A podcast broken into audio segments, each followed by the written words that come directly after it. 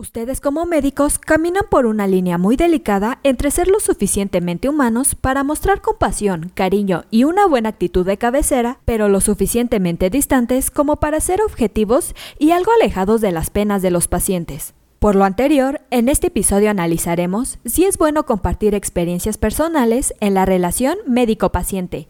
Comenzamos.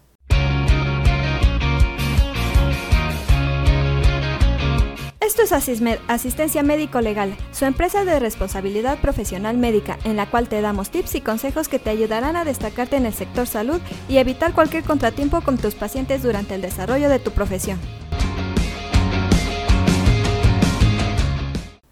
Algunos médicos pueden estar en desacuerdo con la idea de compartir experiencias personales con sus pacientes, pero la investigación limitada muestra que la autorrevelación, es decir, cuando los médicos revelan algo personal, es común en la práctica médica.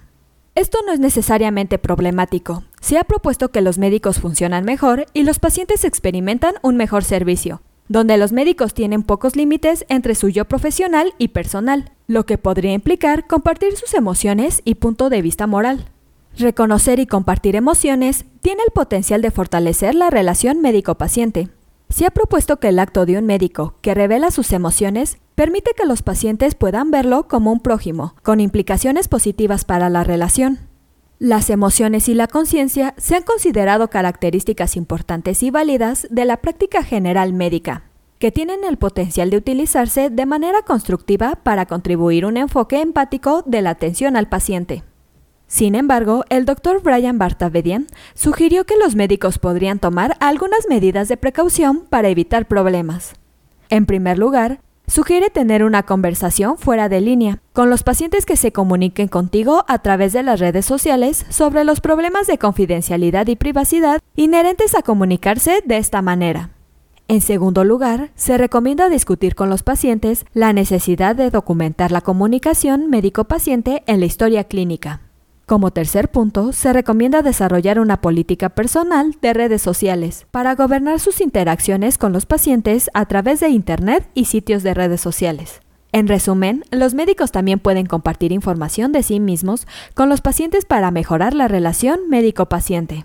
Al revelar experiencias personales, tú como médico puedes mostrar empatía por las experiencias actuales de los pacientes y mejorar el espíritu de reciprocidad.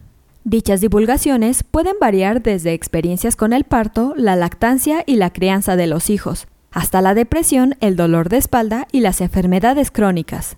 Sin embargo, existen cosas que no se deben compartir.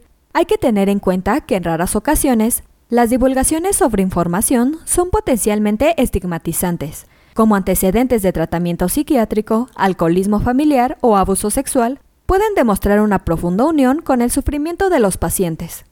Debido a que al paciente se le confía el conocimiento personal del médico, la relación puede avanzar. El hecho de que como médico compartas este tipo de información demuestra un alto grado de reciprocidad en la relación médico-paciente. Eso es todo por hoy. Te invito a no perderte nuestros próximos episodios. Y la forma de no perdértelos es suscribiéndote a este podcast desde tu aplicación preferida.